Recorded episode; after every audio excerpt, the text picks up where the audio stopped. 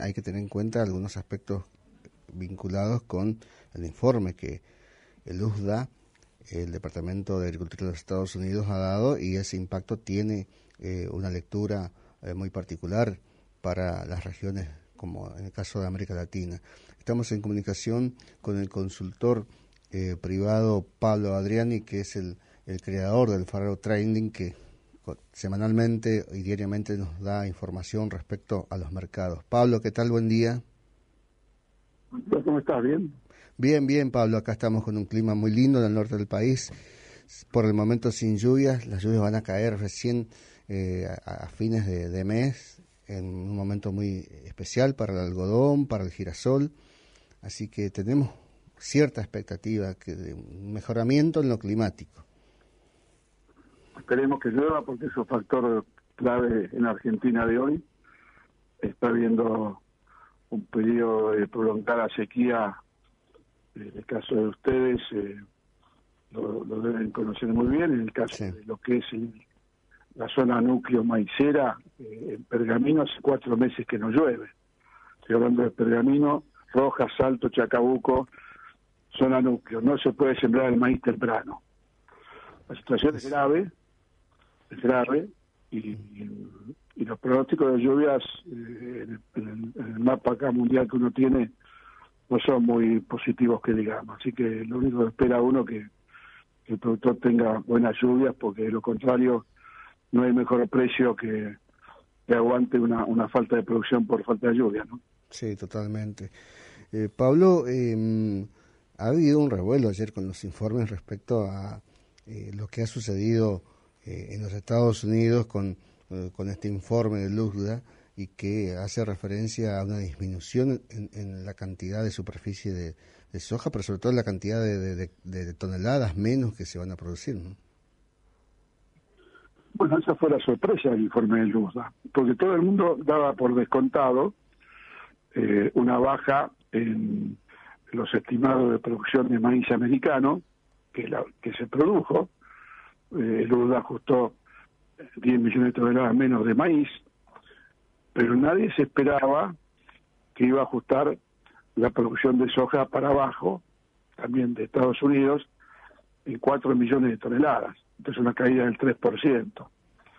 La semana anterior, el Pro Farmer Tour, que es un, una organización de Boy Scouts de, cosechas, recorren todos los años los siete principales estados productores y, no habían no habían detectado ningún tipo de problema en los rendimientos de soja y habían confirmado los rendimientos de Luda del pasado 12 de agosto, pero en esta ocasión eh, el Departamento de Agricultura de Estados Unidos eh, dio la sorpresa, eh, el mundo no estaba para para recibir esta sorpresa, con lo cual, eh, en términos de impacto del mercado, fue muy fuerte.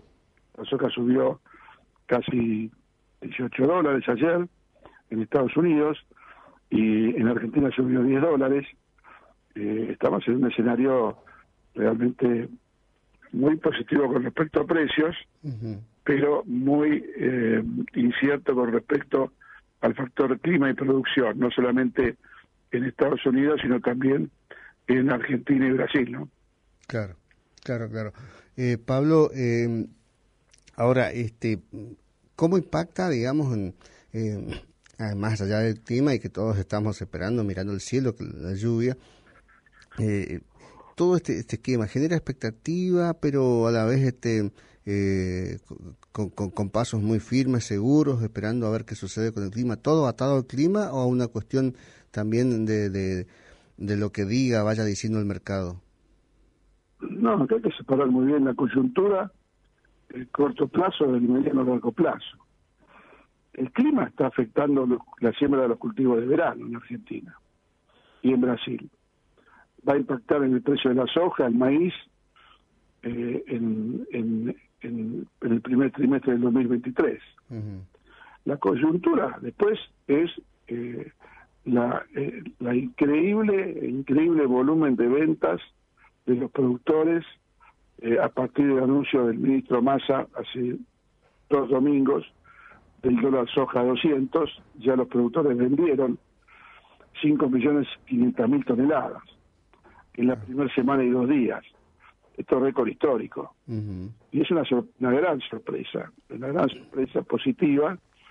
Y bueno, lo, que demuestra que el productor, eh, que la comisión de enlace estaba pidiendo una devaluación por el trazo cambiario, el gobierno, o mejor dicho, el ministro Massa, le dio a los productores de soja una devaluación a medida del 40%, con fecha de vencimiento que es el 30 de septiembre. Entonces, eh, indudablemente que la zanahoria es muy grande y prueba de ello es el gran volumen de ventas que hubo en esta semana y dos días de implementado el nuevo régimen del dólar soja. ¿Hay más soja en poder, en poder de los productores, Pablo? Los productores tienen en este momento, calculo, 18 millones de toneladas de soja. Descontada las 5 millones y medio que vendieron, deben tener 18 millones de toneladas de soja. Que podemos llegar a un fin de septiembre con, con 4 millones de toneladas más vendidas como mínimo, o 5, mm. pongámosle. De 18 van a quedar 13. O sea que van a quedar 13 millones de toneladas que se van a ir vendiendo entre octubre y febrero-marzo que es lo que usualmente el productor siempre eh, hace, hace un cabe, digamos, de una cosecha a la otra. Pablo, ahora, em, ¿podemos hablar un poquito de, de perspectivas sobre girasol? Sí, cómo no. Bueno, girasol eh, hay que hay que destacar que tuvo el precio histórico más alto, histórico más alto desde de, la fundación de, desde el origen de la agricultura en la Argentina, este, esta campaña de girasol llegó a valer 750 dólares, que si le agregamos la bonificación por materia grasa, llegó a valer 800 dólares por tonelada. Haciendo un poquito de historia. Resulta que todavía quedan 600 toneladas de girasol físico en poder de productores sin vender. O sea que se perdieron los 800 dólares, los 750, los 700, acá donde el productor eh, peca de inexperto, de temerario y de timbero. Porque cuando el productor, viste, piensa que no me gusta especular, es un, es un especulador nato. No lo puede dejar pasar un precio de girasol de 800 dólares. No lo puede dejar pasar. Es irracional. Lo que pasa es que el productor tiene el, el, el, el tic de que siempre puede valer más. Siempre puede valer más. Pero resulta que, como decimos en el trading, los árboles nunca crecen hasta el cielo. Entonces, el girasol disponible ya fue. Incluso estas últimas, esta última semana, que se estaba pagando en las zonas del sur de Buenos Aires 550, 570 dólares, disponible hoy vale 520 o menos en la zona tuya, ahí norte, norte de Santa Fe, Chaco, eh, está 490 dólares el disponible. Entonces, lo que tenía girasol disponible y viejo, el mensaje es, ya fue. El mercado ya se lo perdieron. No piensen que va a volver a los 700, ni a los 650, ni a los 600. Salvo una catástrofe en el mundo que afecte el, girasol en una parte del mundo. Y con respecto al girasol nuevo, los precios de paridad están indicando que la industria puede pagar 460 dólares.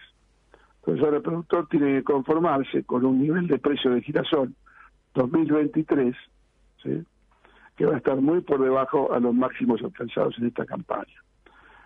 Si lo comparamos con el girasol hace 4 o 5 años, los precios de 470 dólares siguen siendo muy buenos. Entonces no hay que no hay que lamentarse por el girasol de 700, 800 dólares y hay que ver el nuevo escenario. ¿Cómo cierra mi negocio a 470 dólares? La mm. pregunta que tiene que hacerse el productor. ¿Cómo cierra mi margen?